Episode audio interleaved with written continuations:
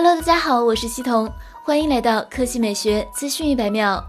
虽然苹果还没有发布 iPhone 九，就是传闻多时的低价新 iPhone，但它是的的确确存在的。有开发者从 iOS 十四的源代码中发现了诸多苹果即将要发布的新品，其中共包含了全新 iPad Pro、iPhone 九、AirTags 以及全新的 Apple TV 遥控器。至于苹果要怎么发布，就看他们自己了，极有可能是一口气全部上架官网。iOS 十四中透露的 iPhone 九信息不算特别多，但是比较关键，比如将继续使用 Touch ID 指纹识别传感器。之前的消息显示，这款设备延续了现在 iPhone 八的外形，只是配。配置升级，换上了 A 十三处理器和三 G 内存。至于全新的 iPad Pro，其一大卖点也有所突出。iOS 十四系统显示，新机将采用与 iPhone 十一 Pro 类似的后置三摄系统，同时包含 ToF 三 D 传感器。ToF 传感器是为了 AR 功能。据悉，iOS 十四的新系统中，苹果也将带来一款型号为 Dolby 的全新 AR 应用。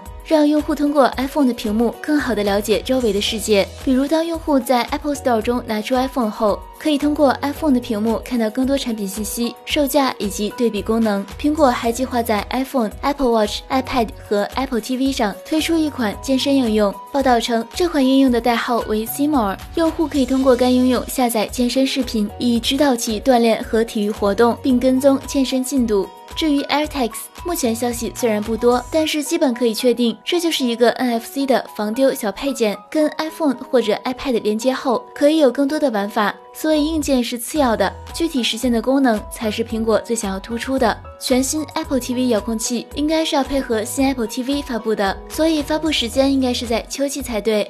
好了，以上就是本期科技美学资讯百秒的全部内容，我们明天再见。